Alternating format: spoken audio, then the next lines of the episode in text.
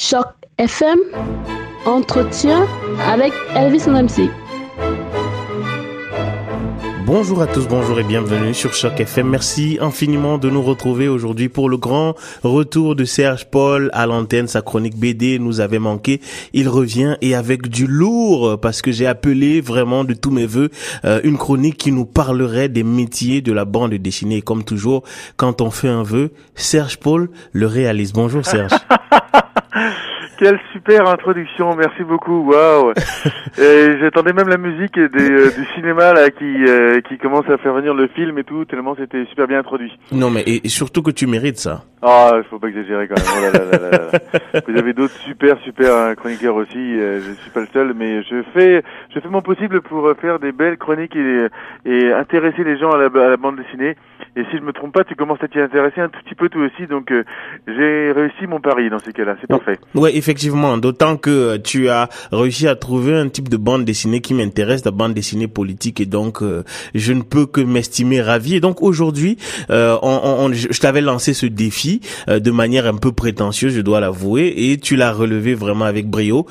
tu vas nous parler des métiers de la bande dessinée aujourd'hui, parce que généralement, quand on va dans des bibliothèques, on a le produit fini, mais on n'a absolument aucune idée de la manière dont le produit fini a été réalisé. On sait qu'il y a des dessinateurs, mais c'est à peu près tout ce que l'on sait. Alors aujourd'hui, Serge Paul, dis-nous comment se fait une bande dessinée. Avec grand plaisir. Et effectivement, c'est vrai qu'on n'a pas les coulisses de tout euh, ce, bel art euh, qui est la bande dessinée et qui euh, s'est de plus en plus popularisé et maintenant euh, on a des dizaines et des dizaines de bandes dessinées qui sont publiées chaque semaine pratiquement, surtout en Europe et aux États-Unis.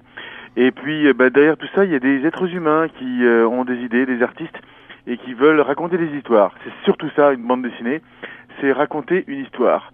Euh, et ça peut être n'importe quelle histoire. Tu parlais tout à l'heure des bandes dessinées politiques. que je t'ai prêté, qui était plutôt une bande dessinée humoristique sur une partie de la politique française il y a quelques années. mais ça peut être aussi des histoires de tout euh, partout, des comédies, euh, des drames, euh, des de l'horreur, il y a vraiment de tout. Pourquoi il y a de tout? Parce que tout ça provient du cerveau d'un être humain. Et c'est pas des robots qui font les bandes dessinées, c'est des êtres humains. Euh, donc le processus, euh, de façon générale, ça part effectivement d'un être humain, d'une personne qui veut raconter une histoire. C'est ça ce qui est très important. C'est bien de savoir dessiner, mais si vous n'avez pas d'histoire à raconter, allez chercher un copain ou euh, allez chercher une histoire dans votre tête, parce que si vous n'avez pas d'histoire, vous n'allez pas pouvoir dessiner ce que vous voulez. Euh, donc euh, le, le, une des premières étapes, c'est va faire effectivement d'avoir cette histoire dans la tête, euh, que ce soit dans les détails ou que ce soit juste en, en, en, en, point form, comme on dit, et puis d'aller donc de bien la, la, maîtriser cette histoire parce que vous allez aller la proposer à, un éditeur. Et cet éditeur, euh, ben souvent, si vous commencez votre première bande dessinée, il va falloir aller en voir plusieurs, voir des dizaines, voire des centaines, avant peut-être de trouver la personne qui va vous dire ah oui, c'est effectivement ça m'intéresse. Donc souvent, euh, les, les, premiers, euh, ceux qui font leur premier pas, vont peut-être envoyer une planche, donc une page, deux trois pages, euh, qui vont présenter peut-être ta situation. Ils vont présenter un scénario en disant ben voilà comment ça commence, voilà comment ça finit, voilà ce qui se passe et puis euh, attendre effectivement le euh, consentement ou euh, le retour euh, des éditeurs. Euh, pourquoi les éditeurs? Parce que ce sont eux qui vont avoir toute la machine derrière, la machine financière, la machine marketing, la machine de l'imprimerie, euh, pour que la BD voit le jour et aille dans les bibliothèques ou dans les librairies.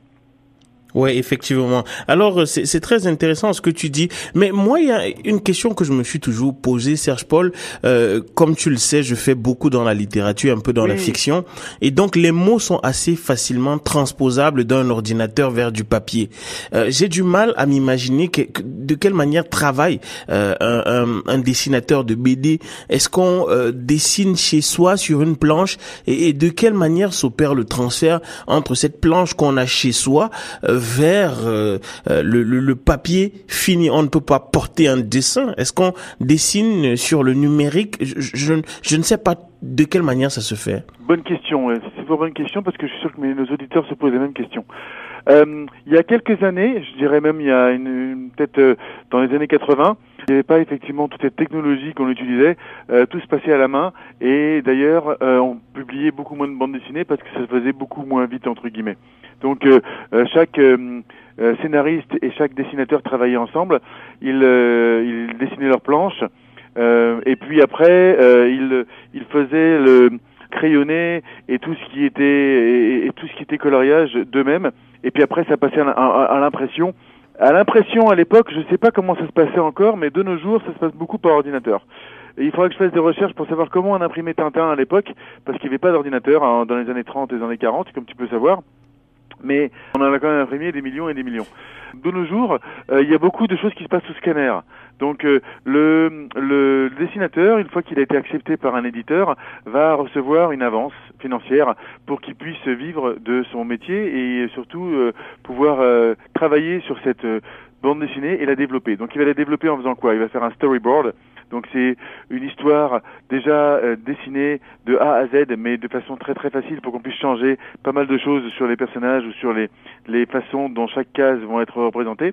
Puis une fois que le storyboard est accepté entre guillemets par toute l'équipe et aussi par l'éditeur, parce que l'éditeur a son mot, à dire en fait de temps en temps, il va euh, passer à ce qu'on appelle le crayonné, donc où c'est un storyboard euh, mais beaucoup plus euh, détaillé et qui est juste fait au crayon entre guillemets avant que on passe tout ça à de l'ancrage. Donc il y a une, un scanner qui est fait de chaque page et puis on va faire euh, passer au, au, au, stylo noir au feutre noir, je ne sais pas comment euh, c'est exactement au niveau technique, mais pour qu'il y ait un contour bien correct de tous les paysages et de tous les euh, personnages. Une fois que tout ça c'est fait, tout ça c'est scanné, de nos jours, c'est colorié à l'ordinateur. Donc, euh, il y a des auteurs et des dessinateurs, pardon, plutôt, qui vont faire leur coloriage eux-mêmes parce qu'ils ont ils ont leur propre technique. Donc, euh, je peux te faire euh, référence à Anki Bilal. Si tu regardes les bandes dessinées de Anki Bilal, chaque case, pas pas page, chaque case, c'est une peinture. C'est fait tout ça à la peinture. Donc c'est lui-même qui fait ses propres scénarios, ses propres dessins et ses propres coloriages. maintenant, la plupart euh, il y a un auteur qui va faire le scénario, il y a un dessinateur qui va faire le dessin crayonné, et puis il y a une autre personne qui va faire le coloriage, qui va ajouter les lumières, les ombres et tout ça sur les personnages. Une fois que ça c'est fait, c'est encore scannerisé et c'est encore envoyé après euh, à la à, à, l'imprimerie pour que ça soit euh, imprimé au nombre d'exemplaires que l'éditeur a décidé euh, de euh, d'imprimer. Pourquoi l'éditeur? Parce que c'est lui qui met l'argent là-dedans, euh, c'est lui qui va décider de combien de millions ou combien de milliers plutôt euh, de, de volumes ou d'éditions qui vont qui vont être faites. C'est lui qui va faire le marketing, c'est lui qui qui met en fait en tout l'argent dedans. Et il y a énormément de compétition de nos jours. Donc c'est vraiment euh, c'est vraiment un produit en fait euh, marketé un peu comme euh, on va sortir euh, Harry Potter. Euh, on va on va pas sortir le, le, nouveau Harry Potter n'importe quel jour n'importe quel mois de l'année. Il faut que faut sortir à un moment où Twilight va pas sortir en même temps tu vois des choses comme ça pour prendre exemple sur la littérature jeunesse qui est très très très populaire en ce moment et qui est très très marketée. Mais ça ça, ça, ça, ça se passe pareil.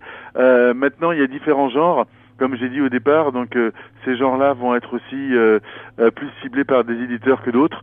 donc on va retrouver plus des BD politiques chez Casterman, par exemple, où on va retrouver plus des, de BD d'aventure et BD historiques chez de, Delcourt ou voilà moi, moi, je te cite des éditeurs français mais il y a plein d'éditeurs aussi nord-américains et et, et, canadiens qui qui ont leur propre leur propre vision des choses aussi, et chez qui en fait les dessinateurs et les auteurs vont plus aller parce qu'ils savent que ce genre de ce genre d'histoire euh, va plus plaire à tel ou tel, euh, tel ou tel euh, éditeur. Alors justement, Serge Paul, tu parlais tout à l'heure de la manière dont la sortie d'une BD peut être orchestrée, la sortie même d'un texte de littérature peut être orchestrée. Est-ce que tu as le sentiment qu'il y a une espèce de faiblesse éditoriale du côté francophone, que l'on met généralement plus de moyens dans la publication des livres dans le côté du côté anglophone, notamment aux États-Unis, c'est vraiment un show qui entoure la publication d'un livre et la sortie d'une BD, alors que c'est un peu moins le cas euh, du côté francophone?